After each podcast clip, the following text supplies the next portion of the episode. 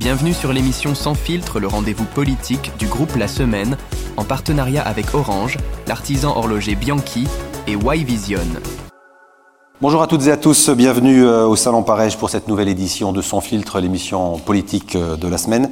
Merci au Cercle des Parèges de nous accueillir une nouvelle fois et de nous permettre d'installer ici euh, notre studio. Permettez-moi de saluer nos partenaires, l'Union des entreprises de Moselle, avec son président André Bousser. Remerciements également à Orange, représenté aujourd'hui par euh, Pascal Crincourt, directeur des relations avec les collectivités de Moselle. Remerciements à l'artisan horloger Joaillier Bianchi. Bonjour Alexandre. Et puis un, petit salut amical aussi à notre partenaire audiovisuel euh, Wise Vision, car euh, comme vous le savez, cette émission sera diffusée sur le site de la semaine, sur ses différents réseaux. Elle fera aussi l'objet d'un retour dans notre hebdomadaire daté de jeudi. Chaque mois, j'ai donc le, plaisir d'interviewer devant vous une personnalité politique locale sur son actualité, sur l'actualité de notre territoire, sur les grands enjeux politiques et économiques du moment. Aujourd'hui, nous avons le, plaisir d'accueillir Michael Weber, tout nouveau sénateur socialiste de la Moselle. Bonjour Michael Weber. Bonjour Stéphane. Bien installé au comptoir. Parfait, tout, va bien. bien. Michael Weber, vous avez 49 ans, euh, vous êtes conseiller régional et toujours maire de la commune de Veuflin-les-Sarreguemines. Euh, vous aviez été élu d'ailleurs euh, maire, tout jeune maire en 1995 et vous étiez à l'époque le plus jeune maire, de France.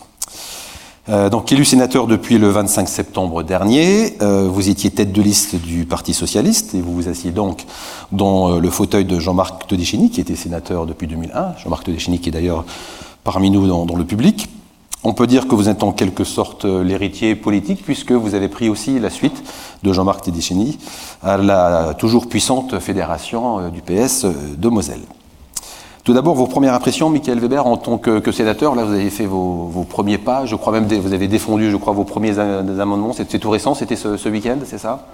Alors c'est vrai que c'est un exercice un peu compliqué parce que quand on est élu local et de se retrouver dans une dans un hémicycle avec euh, ses codes, euh, sa façon de fonctionner. bon, voilà, c'est pas toujours simple, mais bon, je suis assez content parce que j'ai réussi à trouver ma place. J'ai été très bien accepté aussi par les, collègues et par le groupe dans lequel je siège, le groupe socialiste notamment. Et puis j'ai pu effectivement défendre les premiers amendements.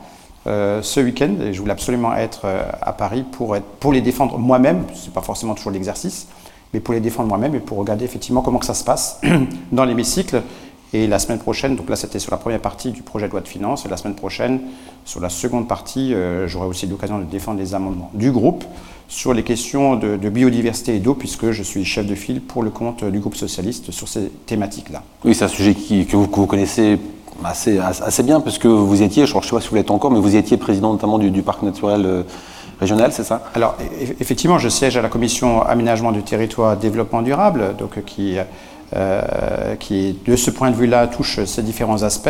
Et je suis encore président du Parc naturel régional des Vosges Nord et de la Fédération des parcs naturels régionaux de France, président de, fédération que je vais garder pendant quelques temps encore et qui me donne l'occasion, effectivement, de, de comprendre mieux les enjeux, d'apporter des réponses à la transition écologique et énergétique, mais des réponses adaptées aux territoires, qui sont construites avec les territoires, avec les élus locaux, puisque cette euh, fédération regroupe euh, près de 5000 communes aujourd'hui et représente 18% euh, du territoire français. Alors c'est votre apprentissage voilà, dans, le monde parlementaire. C'est pas justement un peu compliqué d'être, ou alors c'est peut-être plus facile, je ne sais pas, vous allez me dire, d'être dans une minorité, parce que voilà, votre groupe, je crois, c'est 64 membres sur 348 sénateurs. de faire ses premiers pas dans l'opposition, c'est un plus ou c'est Comment vous voyez un peu, quel est votre ressenti là-dessus? Bah, Disons que depuis 28 ans que je suis engagé en politique, j'ai eu l'occasion d'être dans la majorité. J'étais dans la majorité régionale en région Lorraine, mais aussi dans l'opposition. L'exercice est justement du tout le même. Et on n'est pas toujours préparé euh, à être en particulier dans, l'opposition. Donc euh, je crois que l'école qui a été celle de, la région euh, Grand Est par exemple ou dans d'autres circonstances me permet effectivement de trouver les marques assez rapidement et d'être dans le premier groupe d'opposition. Ce n'est pas tout à fait neutre, ce qui nous donne comme des moyens de, discussion et de négociation. Et d'ailleurs je parlais des amendements, mais alors c'est sur une thématique qui ne nous concerne pas parce que c'est celle de la Guyane, mais j'ai pu passer un amendement dimanche soir, enfin au courant de la nuit, euh, qui, a été, qui, a été, euh, qui a été voté par euh, l'Assemblée sénatoriale. Donc c'est aussi une assemblée qui est peut-être plus polissée, où on arrive à, discuter sur le fond et que quand les orientations sont bonnes et peuvent être partagées, on peut faire, faire avancer des textes. Donc de ce point de vue-là, j'ai trouvé ma place et je trouve que c'est plutôt bien. Et c'est aussi un nouveau rythme dans votre vie euh, personnelle, enfin j'imagine, parce que... Alors, euh, il est vrai que c'est sans doute ce qui est le plus compliqué, en l'occurrence. C'est que quand on commence et quand on démarre euh, comme jeune sénateur, vous l'avez dit, Jean-Marc Todeschini était bien installé avant moi, donc il a été bien connu. La difficulté qui est la mienne, c'est à la fois de défendre et d'être présent à défendre des textes au Sénat, mais c'est surtout d'être à l'écoute du territoire. Donc en permanence, on, est, on, joue entre cette, présence au Sénat qui est importante, qui est attendue aussi par nos concitoyens, et puis cette présence sur le terrain, parce que les maires, euh, les associations parfois locales nous sollicitent et qu'il faut être présent sur le terrain. Donc hier soir, j'étais à Bousse. Euh, vendredi dernier, j'étais dans le, dans le pays de, de, de, de euh, et dans la communauté de communes de, de Cattenom pour effectivement être à la rencontre en permanence des élus, parce qu'on se nourrit de cela. Si j'ai été élu sénateur, c'est parce que j'avais aussi une expérience longue en tant qu'élu local, et que cette expérience-là m'était reconnue. Hein. Ce n'est pas simplement le fait d'avoir une étiquette euh, socialiste. Euh, et donc cette expérience-là, il faut continuer à la nourrir, parce que c'est ce qui nous permet de rester, connectés au, territoire. Alors vous êtes encore maire euh, de votre commune, parce que voilà, il y a eu un recours, enfin, des recours qui ont lieu sur les sénatoriales, qui ne concernent pas spécialement votre cas particulier, mais en tout cas il y a ces recours, et donc vous restez encore maire le temps, de, le temps que le, recours soit épuisé, c'est ça? Exactement, donc euh, je, pense qu'on aura peut-être un, début de réponse avant, avant la fin de l'année sans doute, de ce que j'ai cru comprendre, mais en effet il y, a, trois recours en réalité qui ont été déposés, et nous attendons l'examen de ces trois recours par le Conseil constitutionnel. Après, j'allais dire, euh, pour moi, à la limite, peu importe. J'ai été élu et dès que j'ai été élu, j'ai gardé ce contact avec le territoire. Je continue à le garder euh, aujourd'hui.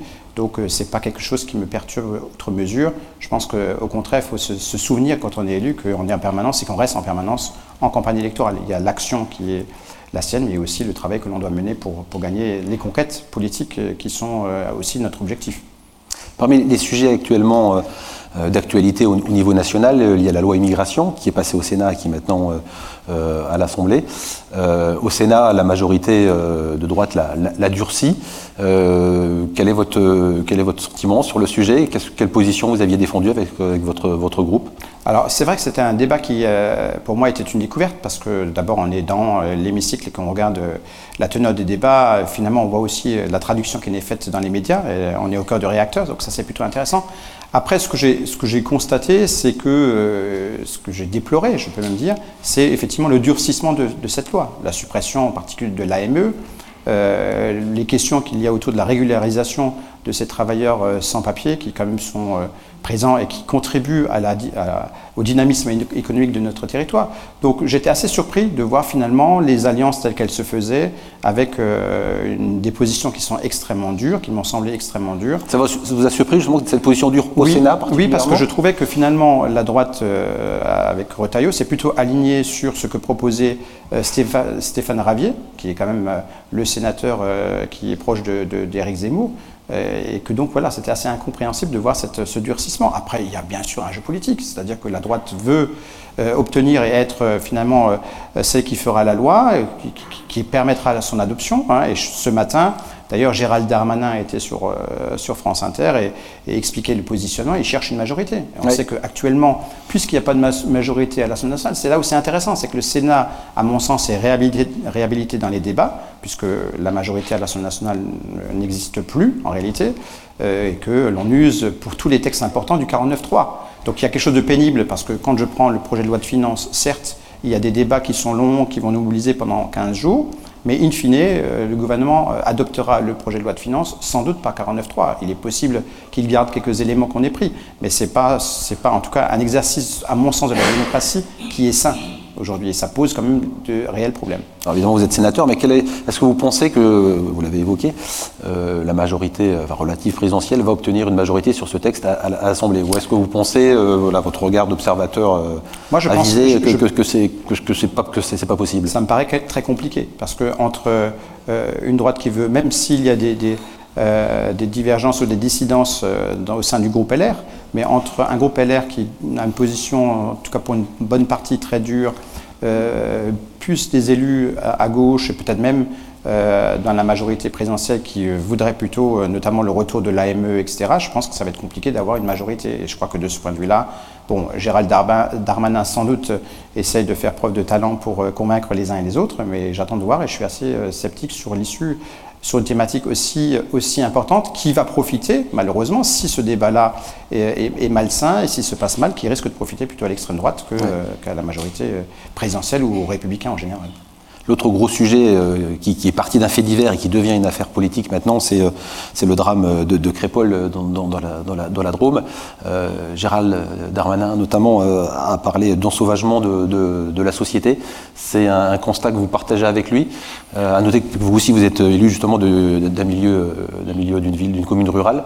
Est-ce que vous constatez, enfin, est-ce que vous partagez ce, qualificatif? Non, je ne partage pas que effectivement dans la société, il y a aujourd'hui des, des difficultés de ce type-là. Personne le nier, c'est un constat que l'on fait tous, on l'a vécu euh, à plusieurs reprises au courant de cette année, mais je pense qu'en ayant ce type de propos, finalement, on nourrit hein, euh, le sentiment qui est euh, aujourd'hui cultivé par, encore une fois, l'extrême droite, qui est quand même au bord du pouvoir aujourd'hui. Et donc je crois que ce n'est pas une bonne approche qu'il faut avoir. Et regardez ce qui s'est passé depuis quelques jours, à Reims et ailleurs, où on a des mouvements de jeunes d'extrême droite qui veulent soit euh, sont lancés pour des ratonnades, soit euh, à l'inverse, comme ça a été le cas à Reims, font des manifestations d'extrême droite en utilisant tout simplement le salut nazi. Il faut quand même le dire. Ce sont des, vidéos qui circulent. Euh, qui aujourd'hui se font quasiment à, ciel ouvert. Hein. Alors certes, c'est peut-être le soir, à la tombée de la nuit, mais, mais quand même, c'est très inquiétant pour cette, société qui aujourd'hui fracturée et qui a besoin plutôt d'unité que de fracture. Donc je suis plutôt inquiet, en tout cas du sentiment que ça donne, et je ne suis pas certain euh, ait ce type de propos comme l'a eu euh, Gérald Darmanin, que, ça profite en quelque sorte à apaiser le débat et à trouver des solutions qui sont des solutions réelles. Là, on va plutôt euh, à la facilité et, on risque de nourrir encore une fois l'extrême droite. Est-ce que donc cette déclaration de Gérald Darmanin, puis son, son collègue Olivier Véran, lui, qui parle de risque de basculement de la société. Donc là, vous pensez que le, constat est aussi un peu, bah, un peu sévère ou... Je pense que les deux ne sont pas sur les mêmes thématiques en réalité, parce que Olivier Véran essaie d'avoir peut-être une approche qui soit un peu plus, euh, un peu plus apaisée. Euh, et on sent bien qu'il y a un clivage aussi au sein de la majorité. Mais encore une fois, euh, il, faut, il faut reconnaître qu'il y a des inquiétudes à avoir. Regardez ce qui s'est passé avec les émeutes. au printemps dernier, enfin l'été dernier, ça a été un des sujets. Et effectivement, ça, a tendance à se répéter. Il y a une frange de la société qui aujourd'hui euh, ne trouve plus sa place, euh, ne voit plus quel est le projet qu'il peut y avoir, le projet politique qu'il peut y avoir. Et d'ailleurs, regardez à l'échelle internationale, c'est exactement ce que l'on ressent. Les, euh, autocrates essaient de prendre le pouvoir, les populistes aussi. il y a de plus en plus de facteurs extérieurs, hein, même sur le territoire français. On sait que, notamment par les réseaux sociaux, je pense à TikTok ou à d'autres, des pays comme la Russie ou d'autres pays du Maghreb, influence euh, ces jeunes par euh, des messages qui sont envoyés et euh, notamment quand on regarde sur les émeutes, le même jour, la même, même, enfin, à des endroits différents en France, c'était quelque chose qui finalement était relativement bien organisé. De, déstabilisation. Tout à fait, de déstabilisation et cette tentative de déstabilisation contribue effectivement à ce climat international qui est alimenté par des crises comme celles qu'on a connues, notamment en Israël euh, les derniers jours. Donc tout ça est lié. Hein. Et, le problème, c'est que certains voudraient en profiter, bien sûr, pour déstabiliser aussi la société française, qui elle-même, quoi qu'on en dise, comme toutes les sociétés occidentales, reste fragile. Vous l'avez dit, l'extrême droite, enfin le Rassemblement national, euh, certains considèrent, certainement à juste titre, qu'il est aux portes du pouvoir. Est-ce que vous pensez que, c'est, que le risque est réel? A priori, oui, mais est-ce que vous pensez que c'est irrémédiable? Euh, rien n'est jamais irrémédiable, surtout pas en politique, je pense, mais le risque est plus que réel aujourd'hui. Euh, j'ai toujours eu le sentiment qu'en politique, à force de vouloir copier les autres, finalement, on préfère l'original à la copie. Euh, et en l'occurrence, si euh, l'analyse politique de Marine Le Pen et l'extrême droite est validée, l'électorat ne se tournera pas vers ceux qui s'en prétendent proches ou voudraient en prétendre la paternité, mais vers eux. C'est, enfin, à mon avis, ça a toujours été. Préférer l'original à la copie. Tout à fait, ça a toujours été, ça a toujours été le sujet. Donc je pense que si, in fine, euh, en continuant à alimenter ce débat-là, ça, profitera à Marine Le Pen et pas, mais pas au LR euh, ni à qui que ce soit. Alors que faire pour éviter ça? Et que peut faire euh, la gauche, que peut faire le, PS pour, pour éviter ce scénario? Mais je pense que le PS, aujourd'hui, le problème du, PS et de la gauche, c'est d'avoir un vrai projet de société qui réponde aux aspirations. On a beaucoup parlé de social-démocratie. La social-démocratie telle qu'elle se présentait il y a, enfin, lors de ces belles années, c'était une période de croissance, on pouvait partager la richesse et finalement notamment les, Français de classe moyenne, ils trouvaient leur compte. Aujourd'hui, on a de nouvelles thématiques qui sont, qui sont là et je pense qu'on n'a on pas fait l'effort d'analyser vraiment les problématiques qui sont celles de la société. Comment cette transition écologique, énergétique permet euh, au monde économique, mais aussi à nos concitoyens de ne pas se sentir en marge de cette évolution-là. La transition, elle est euh, une nécessité, mais malheureusement, nos concitoyens se sentent plutôt euh, stigmatisés souvent, et je ne parle pas du monde économique qui lui aussi se demande comment est-ce qu'il peut s'adapter si en permanence il est montré du doigt. Donc je crois que la gauche... Pour, vous, c'est pas ce qui est fait actuellement par la, direction actuelle non, du, Parti Socialiste, bah, vous n'êtes pas sur la ligne de toute façon de, l'effort. Voilà, alors clairement, aujourd'hui le Parti Socialiste, c'est un parti qui est devenu un parti de stratégie, mais qui n'est pas suffisamment dans le projet. C'est-à-dire quelles sont, effectivement, quelle est la politiques que l'on fait, quelles sont les propositions que l'on porte. Euh, on a, je pense, trop, on est trop concentré sur des sujets qui sont des sujets sociétaux, hein, parce que là-dessus, euh, incontestablement, la gauche elle reste une valeur sûre. Euh, ça a été le cas à l'époque quand François, Hollande était président de la République sur effectivement le mariage pour tous, sur des sujets de société qui sont importants, sur les retraites, sur sans doute l'approche de la santé. Là, sur ces sujets de société, je pense que réellement, la gauche est encore audible aujourd'hui, qu'elle a des sujets à proposer qu'elle est plutôt dans le vrai. À l'inverse, sur l'approche qui est une approche plus, plus de société, de vision à long terme, et, notamment euh, du lien avec le monde économique et à cette transition qui est nécessaire, je pense qu'on n'apporte pas les bonnes réponses. Et que cette fracturation de la gauche, avec des blocs qui sont somme toute assez proches en termes de poids, les socialistes, les verts et une gauche peut-être un peu plus radicale comme euh, la France insoumise, on s'aperçoit bien euh, que bah, chacun est un peu sur son camp, mais on n'arrive pas à trouver un projet collectif et un projet commun. Moi, je suis à OPS, par exemple, je suis très intéressé vous l'avez souligné sur les questions de, développement durable et de transition, encore une fois, mais je suis OPS parce que je pense qu'elle ne peut pas se faire contre l'humain, elle ne doit pas se faire contre l'humain, elle ne doit pas être source d'inégalité. Et je pense qu'à l'inverse, certains à gauche eh bien, sont peut-être sur ces positions plus radicales. Pourtant, ce travail collectif à gauche, euh, pour vous, il ne passe pas par, par la NUP. Vous n'êtes pas spécialement un fervent défenseur euh, non, de la je ne l'ai jamais été et je ne le serai jamais. Je suis fervent, fervent défenseur et je pense qu'il n'y a pas de solution sans union de la gauche. Ça, j'en suis persuadé telle qu'elle a été pratiquée toujours par le passé, depuis euh, même le Front populaire en réalité. Donc je suis tout à fait favorable à l'union de la gauche, mais je, je, pense que cette union de la gauche ne peut se faire qu'autour d'un parti qui est un parti euh, effectivement euh, qui a vocation à gouverner. le PS. le PS, bien sûr. Qu'attend le PS pour sortir de, la NUPS?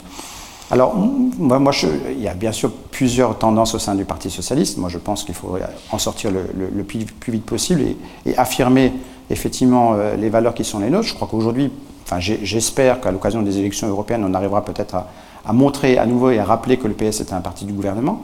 Euh, j'étais plutôt favorable euh, effectivement à une sortie. On a eu des discussions très fortes au sein du Bureau national pour le sujet. Euh, sur le sujet, mais je ne suis pas Olivier Faure, donc ce n'est pas moi qui, dirige actuellement le Parti socialiste, mais je pense qu'il devrait effectivement se démarquer et assumer le fait qu'il discute avec les partis avec lesquels on a l'habitude de discuter et qu'il essaie de convaincre tous les électeurs de gauche, y compris les électeurs de la France insoumise aujourd'hui. Mais on voit bien que le problème d'ailleurs, c'est pas tellement, à mon sens, c'est le problème de quelques euh, personnalité de la France insoumise qui empêche, et euh, malheureusement, je crains que ça soit encore pour quelques temps, qui empêche la gauche de réémerger parce que euh, l'électorat est là. Jean-Luc Mélenchon, Mélenchon, et, quelques autres, Ce c'est pas le seul. Hein. Mathilde Panot, Bompard, etc. Mais quand on regarde l'addition, ne serait-ce que sous les études d'opinion pour les prochaines élections européennes, quand on regarde l'addition des électeurs de la gauche, la gauche est là.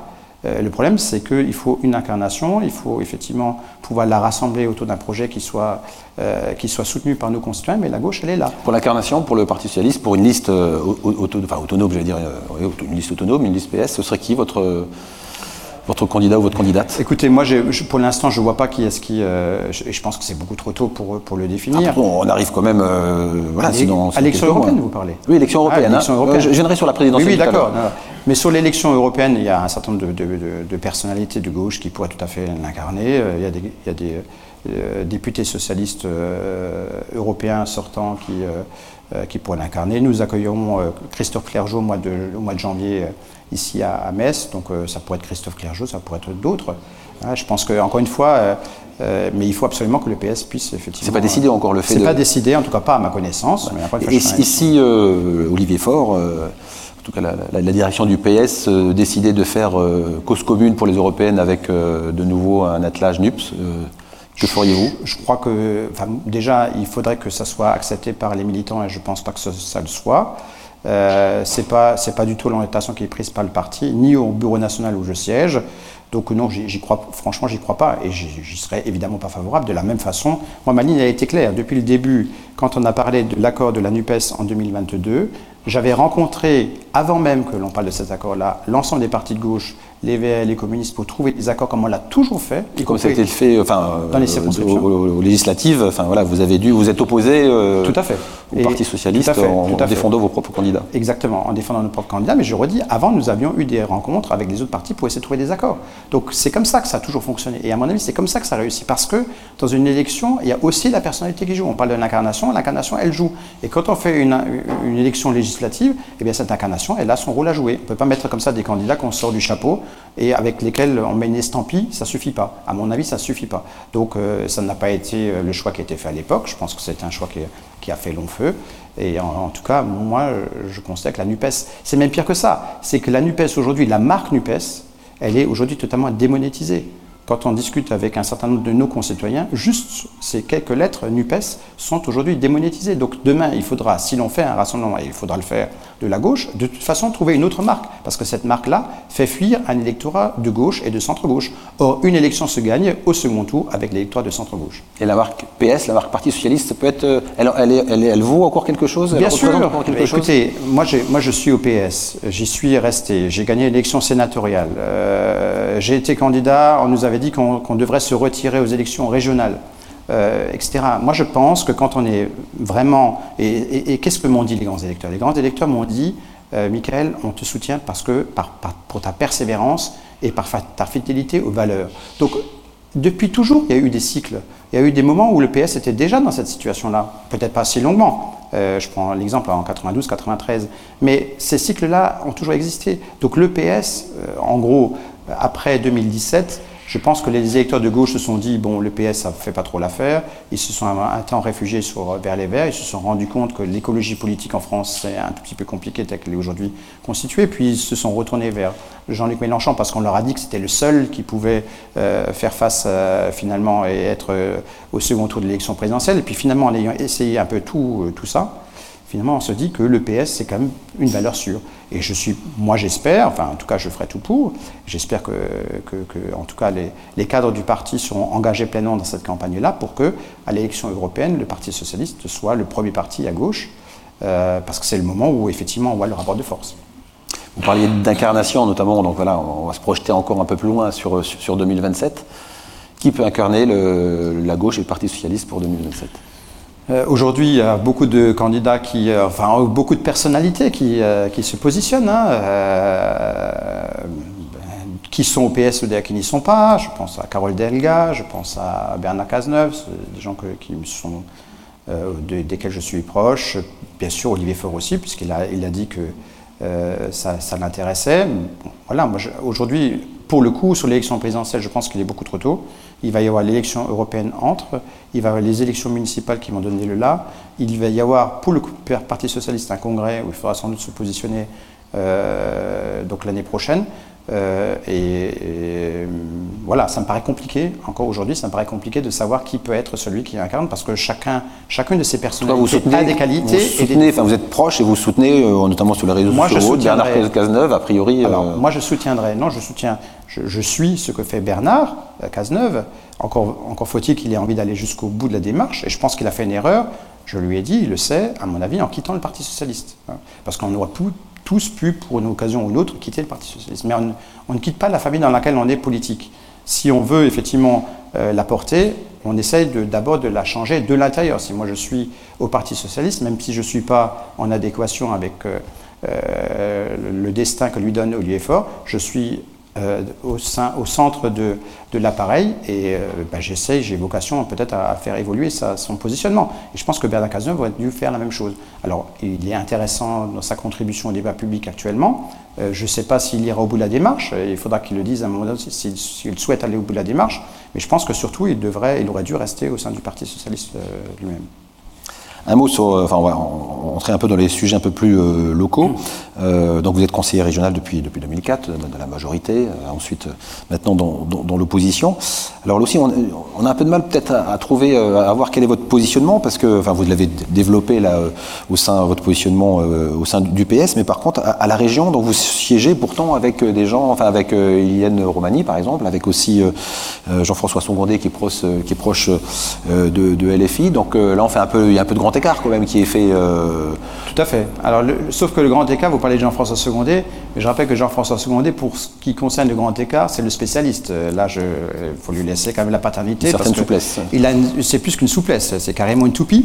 Mais, donc, et, qui, qui, choisit en réalité, exactement à l'inverse de moi, qui choisit en réalité son positionnement politique en fonction de, de, la, de, la, de, la, voile et du vent qui souffle. Donc, euh, mais la réalité, quelle était la réalité? Lors de la, de, la, constitution de la liste régionale, euh, après les élections européennes d'ailleurs, les Verts avaient fait un résultat, je le rappelle, à l'époque aux dernières élections européennes, qui était quand même très, très, très fort. voilà. Et donc nous, on était dans une situation qui était une situation de faiblesse extrême, et la volonté qui était la mienne, c'était d'éviter à l'époque que la gauche soit obligée de s'effacer au profit du Rassemblement national. Et donc il fallait trouver les moyens de cet accord euh, à gauche avec l'ensemble des autres partis. Exactement ce que j'ai expliqué tout à l'heure. Le rassemblement de la gauche, nécessaire, à l'époque, il n'y avait pas de candidat LFI sur cette liste, puisque Jean-François Secondé n'a rejoint la France insoumise qu'il y a quelques mois. Donc il n'y avait pas de représentants de la France insoumise. Euh, il y avait des communistes, des socialistes, des verts. Et après, on a, fait comme on le faisait avec Jean-Pierre Masseret au sein de la majorité euh, régionale en, Lorraine. C'est-à-dire que dans la majorité à l'époque, il y avait des socialistes, des communistes et des verts. Et là, finalement, dans l'opposition, il y a un groupe vert, il y a un groupe de gauche, euh, avec, euh, que je préside avec euh, quelques communistes. Hein, donc c'est ça. Et, je pense qu'il y a des différences que l'on peut apporter, en tout cas de, de vues qu'il peut y avoir, mais qui finalement nous donnent une place quand même certaine au sein de l'Assemblée régionale. par contre, sur des sujets comme la 31, la 31 bis, là par contre, là aussi, il y, a, un écart quand même entre la position des Verts et Yann Romani qui, qui s'oppose, quoi qu'il arrive, à, à, la 31, et vous, je pense que vous êtes plutôt favorable au projet. Incontestablement. C'est-à-dire que dans la, question des infrastructures, mais on a des sujets de divergence comme ça, et d'ailleurs, à l'époque, c'était dans les fameuses 650 mesures euh, qu'il y avait de la NUPES, c'était un petit peu ce qui me, paraissait tout à fait curieux, c'était des propositions qui se qui s'opposaient. Euh, mais je prends deux exemples, ou deux, trois exemples qui effectivement font une vraie différence. Euh, j'ai beau être tout à fait engagé dans les questions d'environnement, je pense que le mix énergétique, euh, par exemple, impose à ce qu'on euh, garde l'énergie nucléaire. C'est une vraie différence avec Hélène Romani. Hein. Même si aujourd'hui, même chez les Verts, certains commencent à se demander si ce n'est pas une, solution. Enfin, en tout cas, qu'il faut garder cette technologie. Et de la même façon sur les transports, il y a une position qui est une position de principe d'opposition à toute nouvelle infrastructure de transport. Et d'ailleurs, il faudra se demander qu'est-ce que ça suppose. Est-ce que c'est aussi le cas pour les infrastructures ferroviaires? Quand je parle de nouvelles infrastructures de transport, parce qu'il y a un impact, incontestablement. Et puis il y a une, position qui est de dire, euh, si l'on a épuisé tous les moyens euh, de renforcer l'offre de transport et de mobilité sur les axes existants, sur les infrastructures existantes, eh bien effectivement, faudra réfléchir à de nouvelles infrastructures. Voilà, c'est la position que je défends. Donc si demain euh, le, bus a au niveau de service, si la voie réservée, si l'utilisation de la voie ferrée ou des voies ferrées existantes ou à réouvrir ne permet pas de, répondre euh, effectivement à cette nécessité euh, des 120 000 travailleurs frontaliers, oui, il faudra réfléchir à une infrastructure nouvelle qui peut répondre à, cela. Et après, la question, c'est dans quelles conditions Parce qu'il y a la question du péage, la question du tracé, la question du tunnel ou pas tunnel. Euh, ça fait partie de ces questions-là, mais je veux dire, on peut l'assumer. Moi, j'ai pas de problème avec ça. Je veux dire, on peut effectivement assumer ces différences-là, qui sont pas neutres, il est vrai, avec, avec des partenaires même de, de sa propre sensibilité.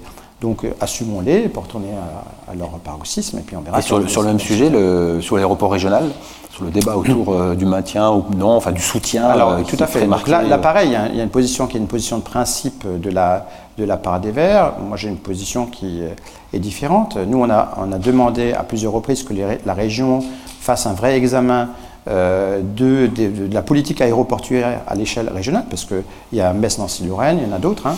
il y a Vatry. Euh, effectivement, il y a Strasbourg, il y a la proximité de, Luxembourg, qui peut avoir un, impact.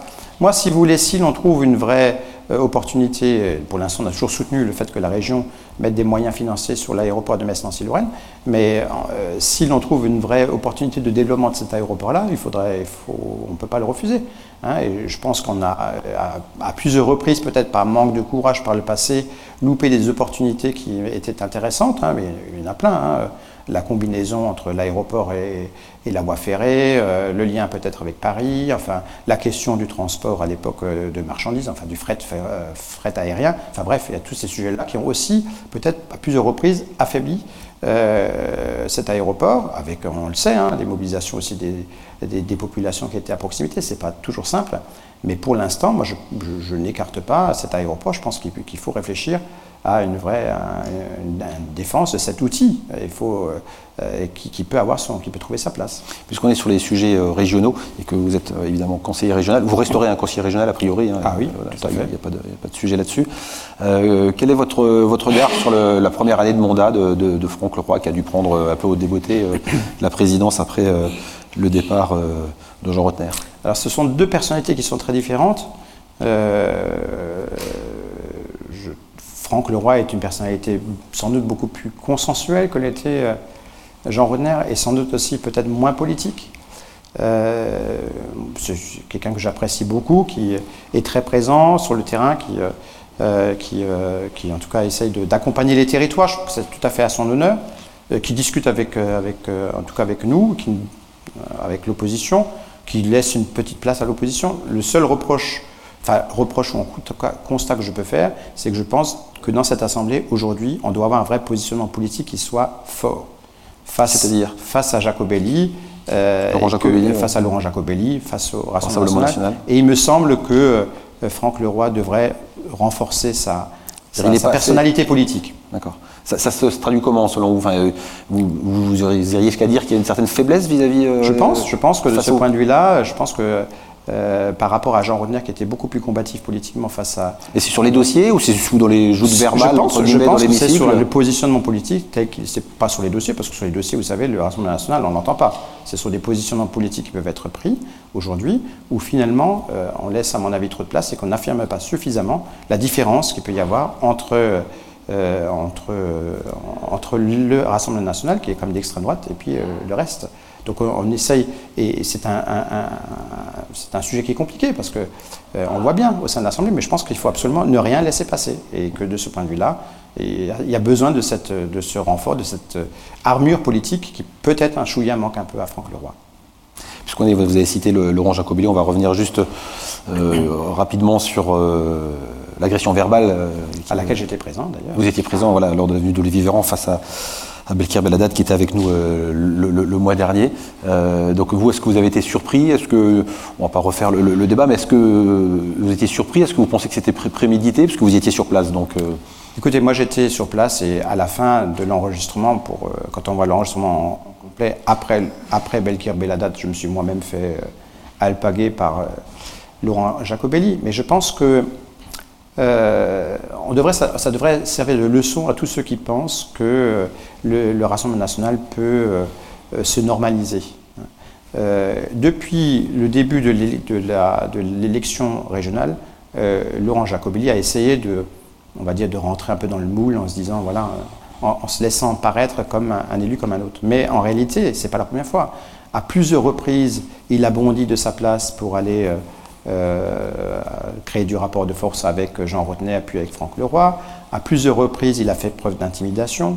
Euh, sans qu'il y ait de témoins. Le problème, c'est que là, il a eu des témoins, euh, la presse était présente, mais ça a été le cas avec, avec Martine Isola, qui est président de la commission culture, ça a été le cas à plusieurs reprises avec d'autres élus régionaux. en fait, c'est quelqu'un qui n'arrive pas à se contenir, et là, il a montré effectivement son vrai visage. Donc euh, franchement, on devrait s'interroger, et tous ceux qui pensent que c'est un mot en politique comme un autre devraient se constater, en l'occurrence, que ce sont vraiment euh, des populistes qui veulent un pouvoir fort, à l'image de ce que font les, autocrates ailleurs euh, en France, enfin dans le monde ouvrir, une, une, page euh, plus encore locale sur les affaires, enfin pas sur les affaires, mais sur les, les affaires du Parti socialiste euh, dans les différentes, dans quelques municipalités au niveau local. Déjà, le, PS, comment se porte le, PS au niveau euh, départemental, au niveau des adhérents Est-ce que vous avez repris un peu de couleur comment Écoutez, la fédération socialiste de Moselle reste la première fédération du Grand Est en nombre d'adhérents. Combien d'adhérents? Nous sommes aujourd'hui à, à peu près à 500 adhérents. Hein. Euh, on est loin évidemment ah de, bah, on est loin de la période de la grande période, mais bon, ça reste, ça reste important. Euh, on a réussi à, relancer un mouvement notamment de jeunes socialistes, donc il y a aussi des jeunes socialistes qui nous rejoignent. Donc c'est un parti qui est, qui, est, qui est, présent. Il y a effectivement euh, les anciens qui restent toujours engagés, des jeunes qu'il faut aller chercher aujourd'hui. je pense que aussi l'engagement politique, on le trouve beaucoup dans le monde associatif, dans la société civile, donc c'est plus tout à fait le même engagement, mais euh, en tout cas, oui, le Parti socialiste en Moselle se porte bien, euh, mieux en tout cas, je trouve, que, ce qu'on a constaté par le passé. Euh, il commence à produire, en Moselle et ailleurs, commence à produire des idées, on, essaie de travailler sur le fond et de se préparer, en effet, comme vous l'avez dit, pour les prochaines élections municipales.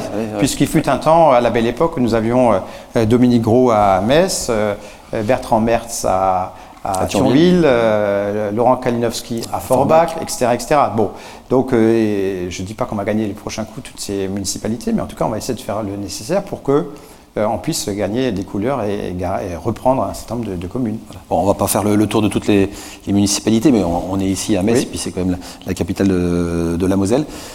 Quel est euh, le regard du patron du PS sur euh, vos camarades euh, à Metz? Ils ont un peu aussi, on a l'impression un peu qu'ils ont disparu un peu de la, circulation, fondue dans l'opposition du groupe du groupe uni. Alors écoutez, je pense que déjà, rappelons-nous, à l'époque, le groupe uni avait justement, par son titre et par ses personnalités, voulu qu'en gros ce soit pas simplement l'incarnation d'une personne, mais que ce soit en gros l'ensemble du collectif qui joue. Le, problème dans ces cas-là, c'est que le collectif, il produit des personnalités qui, somme toute, sont assez égales. Donc on a plein de jeunes personnalités qui, à mon avis, vont compter à l'avenir. Il y a Jérémy Rock, qui est président du groupe aujourd'hui. Euh, qui, n'est pas, mais qui n'est pas au PS. Qui n'est pas au PS. Euh, il y a bien sûr aussi euh, les gens de, enfin, qui sont au PS comme Charlotte Picard et, Pauline Schlosser.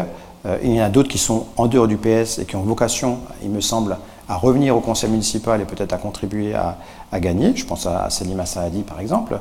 Donc il y, a, des personnalités comme ça qui, sont, euh, qui peuvent euh, totalement, enfin qui doivent et qui contribueront, à mon sens, à reconquérir la, ville de Metz. C'est à mon avis aujourd'hui, si on y met euh, quelques ingrédients, c'est tout à fait possible.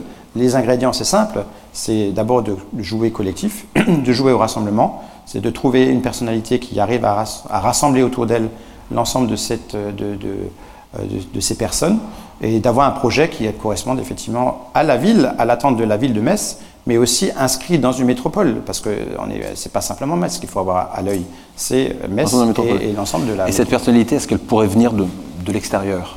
Il faut... Il y a quelques noms qui circulent? Bien sûr, il y a des noms qui circulent, je sais bien. Euh, ce que je peux dire, c'est que... Euh, Aurélie, Aurélie Filippetti?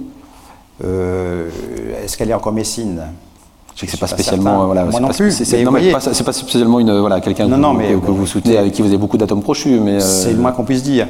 Euh, je pense que si une personnalité doit venir de l'extérieur, il faut que ce soit une personnalité d'abord qui fasse, qui soit en capacité de faire le rassemblement autour d'elle, qui soit vraiment une personnalité qui ait un lien avec Metz, un lien fort avec avec la ville de Metz. Et je suis désolé, je pense que Aurélie Filippetti, euh, en l'occurrence, ne peut pas être cette personnalité. Euh, ce murmure aussi, on, l'a vu ici écrit ou ça, euh, l'hypothèse de Bertrand Mertz. Écoutez, Bertrand Mertz, je crois, est avocat à Metz. Euh, il, a, il a des talents sans doute, les mêmes talents que ceux que j'ai cités. Donc, il peut venir vous voir moi, je discute avec tout le monde. Bien sûr qu'il va me voir, il est au Parti Socialiste, il est adhérent du PS, donc on se voit régulièrement et, on discute. Bah, J'en sais pas plus que vous, en l'occurrence. Non, il fait pas. je veux dire, Bertrand, comme tous les autres, font partie de ces personnalités qui, vont, qui joueront sans doute peu ou prou un rôle à, la prochaine élection municipale. Mais encore une fois, ne faisons pas les choses à l'envers. Hein. je pense que pour l'instant, il est important que tout le monde puisse discuter, qu'on essaie de se mettre le plus possible d'accord. Vous savez que c'est compliqué à gauche, ça a toujours été compliqué de trouver des accords à gauche, et de faire en sorte d'avoir un projet in fine qui puisse être porté collectivement. Moi, j'y crois parce que je pense que le bilan euh, de François Grosdidier sur cette mille n'est pas bon. Euh, et donc je pense que nous pouvons tout à fait euh, proposer euh, un projet alternatif pour essayer de conquérir, de reconquérir la ville de Metz. Hein, Dominique Gros, qui est ici présent et que je salue, a montré, avec deux mandats, qu'on pouvait changer la gestion de cette ville. il a fait des choses qui étaient importantes. il a porté aussi une valeur. Et donc, et, je crois que, les, que l'électorat l'a reconnu, parce que quand même, il faut quand même se souvenir que l'élection municipale de 2020, euh, il y avait François Grosdidier, ancien maire de, Wapi, face à un candidat qui, euh, en quelque sorte, euh, arrivait dans le paysage politique et pourtant il a fait un bon bilan, enfin il a fait un bon résultat. Il n'a pas gagné, certes, il, a manqué de peu, mais il a fait un bon résultat parce que d'abord, à travers son résultat, était reconnu finalement le bilan qui était celui de Dominique Gros, ce qui manquait, c'était peut-être une, comment dirais-je, une expérience politique. Parce que Xavier Bouvet, s'il avait d'abord pris en compte aussi les personnalités fortes qui étaient sortantes, et s'il avait fait l'union de la gauche au second tour, je pense qu'il aurait pu gagner cette ville. Xavier Bouvet, qui donc a depuis a, quitté et la vie politique et la région euh, et, la région et la région Comme quoi parfois il faut quand même faire attention sur ces personnalités qu'on essaye de ramener de l'extérieur pour porter euh, un projet politique. Euh, on parle de, personnalité, et ça sera un, dernier point avant de, passer la, parole à la salle. on a vu ces derniers jours le, retour, alors c'est pas, c'est, pas un dossier, pas, pas, en Lorraine, mais le, retour de, Jérôme Cahuzac. Euh, ancien ministre du budget euh, de François Hollande. Euh, on se souvient des conditions dans lesquelles il, avait dû quitter, le, gouvernement. Et, là, on apprend qu'il reviendrait. Voilà, quel est votre, votre regard sur ce, sur ce genre de personnalité, j'allais dire? Écoutez, pour moi, Est-ce qu'on n'est jamais entre guillemets mort en, politique? On peut toujours revenir? En tout cas, on peut toujours essayer de revenir. Et en l'occurrence, je pense que Jérôme Cahuzac, pour moi, il est disqualifié. Je veux dire, euh, ce qui s'est passé, enfin en tout cas moi c'est la perception que j'ai, euh, je sens bien et je vois bien qu'aujourd'hui, euh, finalement les positionnements se sont assouplis. Hein. Je rappelle que Dupont-Moretti a été, enfin, est passé devant la Cour de justice de la République il y a quelques, quelques jours, que Olivier Dussopt aujourd'hui lui aussi mis en difficulté il fut une époque, et notamment singulièrement à l'époque de François Hollande, ces personnalités-là ne seraient plus au gouvernement, ça c'est incontestable. Et Jérôme Cahuzac. je ne sais pas, on n'est pas là pour juger non, non, mais autres, à l'époque, c'était quand même des ah bah, tous, ceux, tous ceux qui avaient été, tous ceux qui avaient été, tous ceux qui avaient été effectivement pris la main dans le sac ont tous été, en tout cas même, oui, la fameuse, même avant, la fameuse jurisprudence de Balladur, je crois qu'on appelait voilà, ça comme même avant, même avant, il y a eu, bon, il y a eu Jérôme Cahuzac, il y a eu Thévenoud, il y en a eu d'autres. Il y a eu, euh, bon, bref, je ne vais pas tous les, citer, mais il y en a quelques-uns. Donc, si vous voulez, euh, là aujourd'hui, enfin, ce n'est pas nécessairement le sujet, mais je crois que Jérôme Cahuzac, c'est aussi un petit peu le symptôme de cela. C'est-à-dire qu'il considère, certes, il a sans payer sa peine, et on part du principe que quelqu'un qui a été condamné, qui a payé sa peine, finalement, il puisse revenir, mm. euh, quelle que soit ses fonctions d'ailleurs. Mais en l'occurrence, ce n'est pas tout à fait que ça. C'est-à-dire que, si vous voulez, quand on va demander la confiance aux électeurs, comment est-ce qu'on peut demander la confiance aux électeurs alors qu'on a été quand même à ce point, à ce point, à nier, à renier finalement ce qu'on avait soi-même fait, enfin en quelque sorte. Donc moi, pour moi, Jérôme Cahuzac, c'est un non-événement. Euh, je ne vois pas quels sont les électeurs qui pourraient lui faire confiance. Enfin, j'espère en tout cas qu'il n'y en a pas.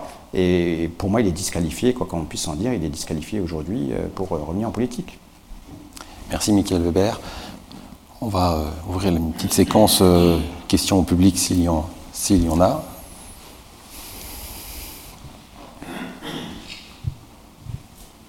Oui. Monsieur le sénateur, bonjour. Moi, je voulais revenir sur euh, la partie, développement durable. Ah, vous êtes un fervent défenseur de la biodiversité et du développement durable. On a parlé de la 31 bis, de la saturation de cet accès-là avec, euh, avec un débordement sur le réseau secondaire des petites communes rurales. Euh, refaire une autoroute, ça va prendre du temps. Est-ce que vous pensez que, par exemple, le télétravail serait un moyen, un, levier pour pouvoir sortir de cette situation-là? Et vous, en tant que nouveau sénateur, quelles seraient les règles fiscales et sociales à faire évoluer dans ce sens, euh, notamment ce qu'a fait l'Allemagne? Alors, franchement, vous êtes totalement dans dans le sujet parce que euh, j'en discutais euh, pas plus tard que vendredi avec le maire de, de Rodemac. Je pense qu'une des solutions, c'est pas simplement d'avoir une offre de mobilité pour tous ces frontaliers, c'est de trouver des solutions qui permettent à ces frontaliers de travailler en télétravail chez eux. Je crois qu'actuellement, c'est 34 jours par an qui sont autorisés. Ça me paraît euh, bien en deçà de ce que l'on devrait, faire. Hein. Imaginons juste que l'on ait, je ne sais pas, 10% des travailleurs frontaliers qui font du télétravail, c'est 12 000 personnes en moins. Et quand on sait que peu de frontaliers vers Luxembourg font du covoiturage, euh, on voit très bien l'impact que ça aurait sur les, sur les transports. Donc je pense, euh, en tout cas sur ce sujet-là, euh, j'ai aussi saisi le ministre pour essayer de trouver des solutions, parce que je pense que c'est aussi des questions d'accord aujourd'hui qui doivent être trouvées. C'est assez compliqué parce que personne, il y a des problématiques fiscales hein, qui sont liées, mais il faudra effectivement trouver des solutions parce que je pense que ça contribue à à, réguler, en tout cas à diminuer le trafic routier tel qu'il est aujourd'hui organisé. Ce n'est pas la seule problématique. Hein. On voit aussi, un des éléments qui est aussi évoqué, c'est le fait que bon, tous les frontaliers ont maintenant des voitures euh, qui sont des voitures euh, de, immatriculées au Luxembourg. Donc ça encourage malheureusement aussi à l'utilisation de ces véhicules. Euh, donc ça fait partie de ces questions-là qu'il faudra se poser, mais incontestablement, c'est une des solutions. Je sais aussi que Isabelle Roche, la députée Isabelle Roche, euh, s'est penchée sur ces questions-là, et je pense qu'on va essayer de combiner les forces de l'ensemble des parlementaires pour, pour trouver une réponse à cette problématique. Mais elle est incontestable, et je pense que c'est une des réponses, oui.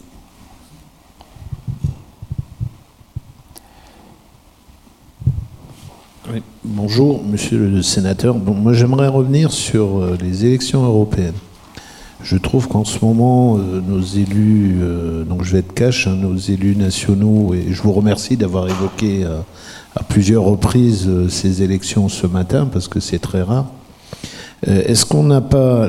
Moi, j'ai l'impression qu'aujourd'hui, on, s'endort un peu sur ce, cette problématique et les populistes sont en train de, prendre le pouvoir en Europe. On a encore vu récemment aux Pays-Bas. Et que le danger va venir de l'intérieur au niveau de l'Europe, parce qu'on annonce une victoire fracassante de Marine Le Pen aux européennes en France. Et donc, moi, ma crainte, c'est qu'on va détricoter euh, l'Europe de l'intérieur pour montrer à nos citoyens que ça sert à rien. J'aimerais avoir votre position là-dessus. Alors, euh, le sujet de l'Europe, alors, euh, j'ai demandé à siéger à la Commission des affaires européennes au Sénat parce que, vu le positionnement de la Moselle, c'est absolument indispensable. C'est un sujet qui m'est cher parce que, euh, euh, que d'abord, je pense que, encore une fois, vu le positionnement et vu le contexte euh, politique historique de notre continent, c'est une nécessité. Je dis souvent en clin d'œil qu'une des, des premières tables rondes que j'ai eu l'occasion de faire, je ne connaissais pas encore Jean-Marc, c'était avec Jean Laurin où on parlait de la citoyenneté européenne. Donc vous voyez, ça remonte, hein, c'était dans les années 90. J'étais à l'époque membre du conseil départemental de la jeunesse. Je ne sais même pas si j'étais déjà maire ou je devais l'être tout juste. Mais c'est pour dire que c'est un sujet qui m'intéresse. Et avant de répondre à, votre question, euh, ce qui m'inquiète d'abord, c'est que la France est un des pays où la mobilisation de nos concitoyens pour le débat politique lié à l'Europe est le plus faible. L'un des pays les plus, les plus faibles, et c'est pour ça qu'on a une élection où la participation aux élections est très faible. Hein, c'est toujours le moment qui, que craignent les conseils municipaux et euh, les, personnes au bureau de vote parce qu'en gros, il n'y a pas un chat qui. Hein, on est parfois à 30% de participation, ce qui est quand même un vrai problème. Alors que dans notre quotidien, quand on regarde dans notre quotidien, les moyens qui sont engagés par l'Europe euh, sont immenses. Enfin, c'est énorme, hein, sur tous les projets, Leader, LIFE, Interreg, enfin, on connaît tout ça. PAC, PAC, politique agricole commune, etc. Bon, donc ça, c'est quelque chose que, j'ai du mal à m'expliquer. Alors, il semblerait que ce soit un peu, différent en 2024 et que la participation soit un peu plus forte. Par contre, c'est malheureusement, quand, quand l'élection mobile, c'est un peu le défouloir. Et en France, euh, c'est le défouloir et c'est le moment où, euh, sous prétexte qu'on veut rejeter un système, sous prétexte qu'on veut rejeter toute la classe politique, effectivement, l'extrême droite fait un résultat qui est un résultat énorme et combiné aux autres forces d'extrême droite, Mélanie en Italie, Orban euh, en, Hongrie. Euh, Dieu merci, bon, les Polonais, on a réussi à finalement un petit peu les écarter, et que le risque est, d'affaiblir euh, l'Europe.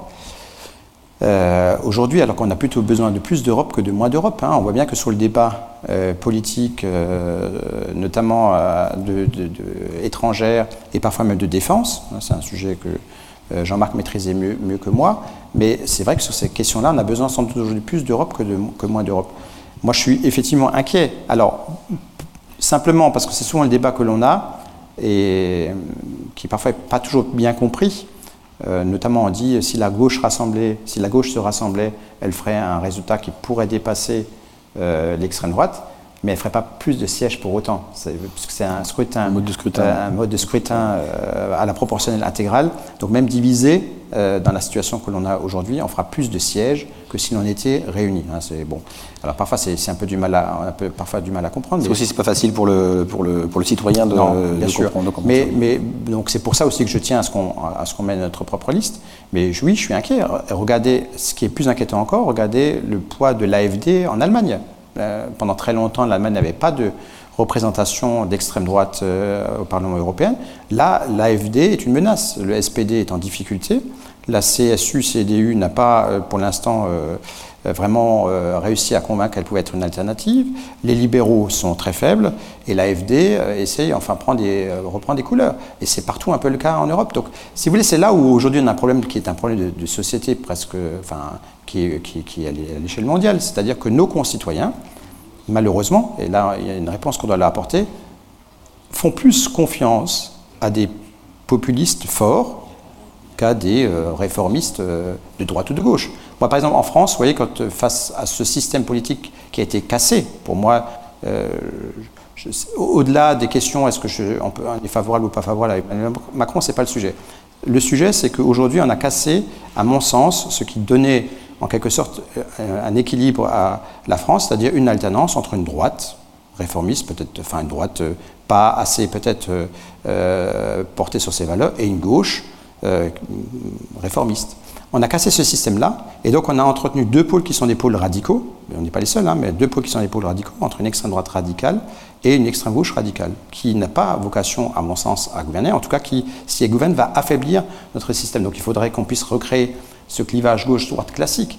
Mais ce débat-là, il est le même à l'échelle européenne, c'est-à-dire avec qui vont s'allier euh, les pouvoirs qui, euh, qui vont s'installer demain. Vous parliez euh, des Pays-Bas, Bon, ils ont une alliance qu'ils ont construite, mais apparemment, de ce que j'ai vu dans la presse encore aujourd'hui, cette alliance a déjà du plomb dans l'aile. Mais c'est quand même un risque. C'est-à-dire que qu'est-ce qui se passe si demain on annule l'élection? Enfin, en tout cas, on retourne devant les urnes aux Pays-Bas. C'est qui qui va être renforcé? Est-ce que c'est les réformistes de droite ou est-ce que c'est euh, l'extrême droite qui va être renforcée C'est ça le, débat. Et je crains qu'en la matière, parce que nos concitoyens euh, ne sont plus intéressés, parce qu'ils ne sont plus éduqués, parce que pendant très longtemps, je pense qu'il y a beaucoup de responsables qui ont considéré qu'il valait mieux que nos conseillers ne se mêlent pas trop de politique. Et eh ben on a ce résultat-là aujourd'hui. Et c'est plutôt, plutôt inquiétant. Le, euh, l'ambiance, le système, qui, le système qui entretient le système, la classe moyenne qui a peur du déclassement. C'est quand même un des sujets qui, pour nous, est, euh, enfin, moi qui, m'interroge. C'est-à-dire que ceux qui aujourd'hui sont le plus tentés par un vote extrême, c'est la classe moyenne. Parce qu'ils ont peur. Le, le, déclencheur, justement. Exactement. Euh, c'est toujours la classe. C'est toujours, toujours cet électorat-là hein, qui effectivement risque de faire basculer. C'est-à-dire cette classe moyenne qui, avec le surenchissement de la euh, de la vie aujourd'hui, eh bien, est séduite ou se pose des questions et risque de basculer vers quelque chose qui est plutôt sombre.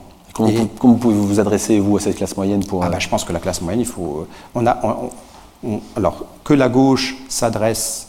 Regardez ce que dit, je trouve que de ce point de vue-là, c'est intéressant, ce que dit Fabien Roussel. Ça, a surpris plein de monde à gauche, mais en fait, il, il, dit tout à fait quelque chose de tout à fait réel quand il dit il faut réhabiliter la valeur travail. Il a, même dit, je préfère euh, une société française où on n'a pas d'allocation pour, euh, mais qui où il y a le plein emploi. Mais ça, a surpris tout le monde. Mais non, mais c'est la réalité. Euh, quand on met des mesures qui sont des mesures d'accompagnement, des mesures sociales d'accompagnement, c'est justement pour répondre à, une, situation où on n'a pas de plein emploi. Mais tout le monde préférait le plein emploi. Tout le monde préférait que la valeur travail soit réhabilitée. Moi aussi, enfin, je veux dire, comme Fabien Roussel et comme d'autres. Donc, mais qui dit réhabiliter la valeur, travail dit qu'il faut aussi donner à ses concitoyens qui travaillent les moyens de vivre. Là, il va y avoir un vrai débat, à mon avis, dans les années à venir, sur le niveau de salaire. Hein. Ça, c'est, à mon avis, quand même un sujet qu'il faudra, qu'il faudra traiter euh, entre la pression fiscale, les salaires et euh, le coût de la vie lié à l'inflation. Jean-Marc Todeschini pour une question. Avec le micro, comme ça, on est sûr pour que. Vous êtes sûr que Jean-Marc Todeschini a le droit de poser une question? Ah. Je ne vais pas poser de questions, mais comme on parle de l'Europe, je pense qu'on est dans un moment historique, avec la guerre en Europe. Moi, lorsque j'étais ministre, dans tous mes discours, je disais que l'Europe, c'était la paix. C'est bien le contraire aujourd'hui. On voit la montée des populismes, vous l'avez évoqué euh, euh, dernièrement aux Pays-Bas. Est-ce que les élections européennes ne devraient pas donner l'occasion à la gauche? Je parle, pas, je parle aux gens de gauche, hein, pas à LFI, pas, mais leur électorat est un électorat de gauche. Est-ce que ce ne serait pas le moment de créer une plateforme rassemblant toute la social-démocratie, tout ce qui est de gauche, pour essayer, euh, bien sûr, de lutter contre les populismes et la montée de l'extrême droite, qui va ouvrir les portes euh, de 2027, hein, euh, c'est clair. Est-ce que ce n'est pas le moment aussi? Or, tu as cité des socialistes. Est-ce que vraiment aujourd'hui on a un socialiste en dehors de François Hollande ou de Bernard Cazeneuve qui est connu, qui peuvent permettre de progresser? Est-ce qu'il ne faudrait pas se résoudre à nouveau à partir peut-être avec quelqu'un comme Glucksmann, à condition que LFI ne soit pas euh, dans le secteur, et je pense qu'il ne veut pas de LFI, mais est-ce qu'il ne faut pas essayer une plateforme de rassemblement? Parce que sinon, on voit ce qui se passe dans, notre pays, mais en Europe, c'est catastrophique. Ah, moi, je, suis bien sûr.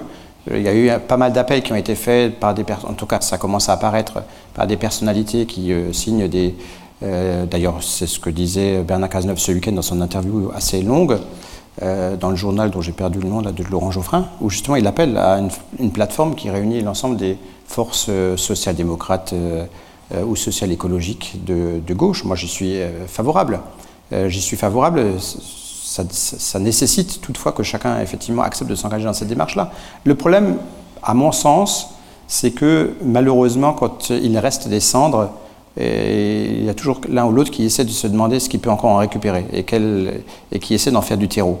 Et donc, euh, soit on accepte de dire qu'au-delà de la situation, on essaie de construire quelque chose et qu'on met de côté, ou en tout cas qu'on met en silence ses propres ambitions personnelles, euh, et on essaie de, servir les valeurs et, et un engagement.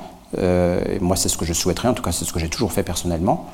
soit, effectivement, on joue sa propre carte, et dans ce cas-là, je crains que ça soit vous à l'échec. On parlait tout à l'heure de Olivier Faure juste pour, pour, pour, faire observer, mais euh, personne d'ailleurs, c'est étonnant, personne ne demande si c'est Olivier Faure qui doit mener la liste aux européennes.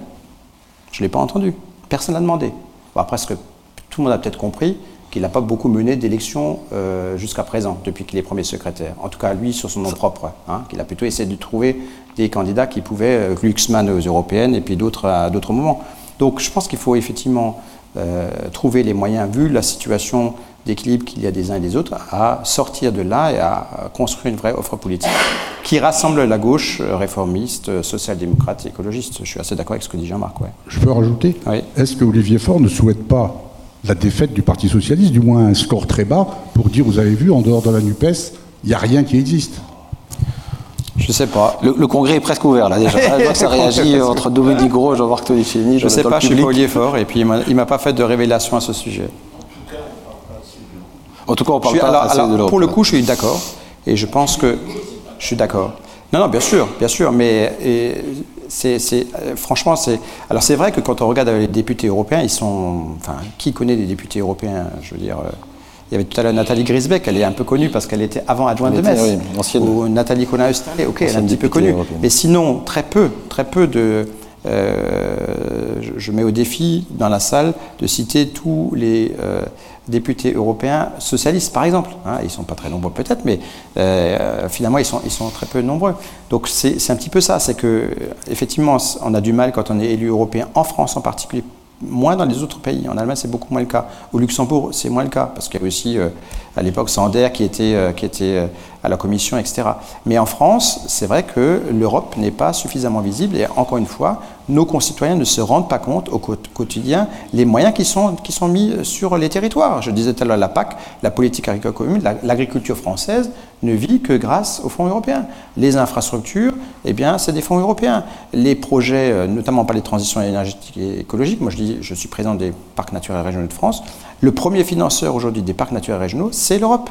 Hein. et donc, et tout ça, c'est pas suffisamment euh, su, et je ne parle pas des financements de l'Europe, à l'extérieur même de l'Europe. Moi, j'ai eu l'occasion, alors maintenant c'est un gros mot, mais j'ai eu l'occasion euh, euh, d'aller pour des coopérations que l'on menait même en Biélorussie. En Biélorussie, il y avait déjà des financements européens, alors que le, alors que le dictateur biélorusse crache sur l'Europe en permanence. c'est aussi ça. C'est que l'Europe, ça devrait être aussi une arme enfin, de, discussion à l'échelle euh, de l'Europe et, du monde, et finalement, personne ne s'en rend suffisamment compte, et on utilise juste l'Europe quand on met le bulletin de vote pour régler ses comptes. Regardez le nombre de listes qu'il y avait la dernière fois, je ne sais plus, je crois une vingtaine, et il y a fort à parier que l'année prochaine, au mois de juin, on aura encore 20 ou 30 listes. Hein. Il y avait les, automobilistes en colère, ou je ne sais pas quoi à l'époque, euh, le parti animaliste et quelques autres.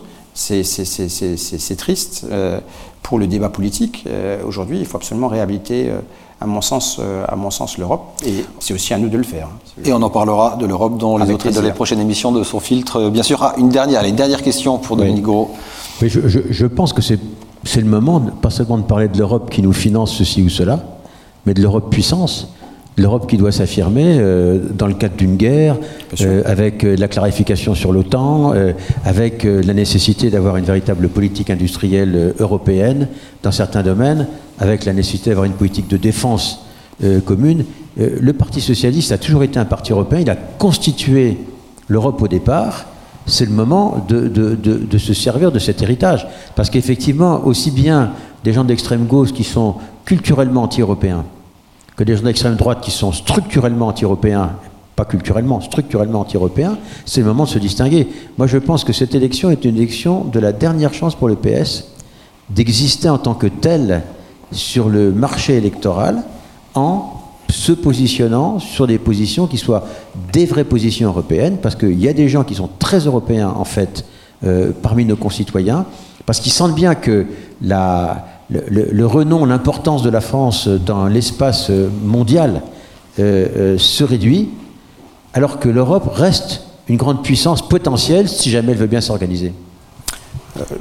Euh, très court. Dernier mot Ouais, très court. Alors, pour ce qui est du Parti Socialiste, etc., et de son avenir, encore une fois, Dominique, moi je suis persuadé que, que son avenir est une réalité et que au-delà de l'élection européenne, il pourra, il pourra réapparaître, et je pense qu'il va déjà un peu réapparaître dans cette élection-là. Et pour le reste, franchement, euh, il y a trois sujets qui ont été, qui ont été évoqués. Les affaires étrangères, en gros, la représentation de la force aux affaires, la défense. Je suis sur ces deux thématiques peut-être un peu plus sceptique parce que je pense notamment sur les questions de défense que euh, je ne suis pas certain que tout le monde veuille, partager euh, son pouvoir, ni la France ni l'Allemagne. Donc je suis un peu sceptique, même si on doit travailler de concert et que Joseph Borrell essaie de faire parfois ce qu'il faut en la matière. Par contre, il y a un sujet, à mon avis, là où je rejoins totalement, et je pense qu'on devrait vraiment avoir une force de frappe, c'est sur la question de la de, l'industrie, de l'économie à l'échelle européenne. La transition aujourd'hui qui doit être menée, la question euh, sur, la, sur la production d'énergie, les sujets qui sont liés au puits, enfin, à la captation carbone, etc., etc., ça devrait être, ça doit être absolument mené au niveau européen parce que je pense qu'on peut renforcer euh, effectivement et accompagner cette transition nécessaire. Voilà, merci. Merci, Michael Weber. Ce sera le, mot de la fin. Merci d'avoir accepté notre invitation, d'avoir répondu avec franchise à, toutes nos questions pour cette émission sans filtre réalisée euh, donc en collaboration avec l'Union des entreprises de Moselle, avec Orange et avec euh, le créateur euh, Joaillier Bianchi. Prochain rendez-vous le 19 décembre. Nous accueillerons le président de la région, Franck Leroy. À bientôt.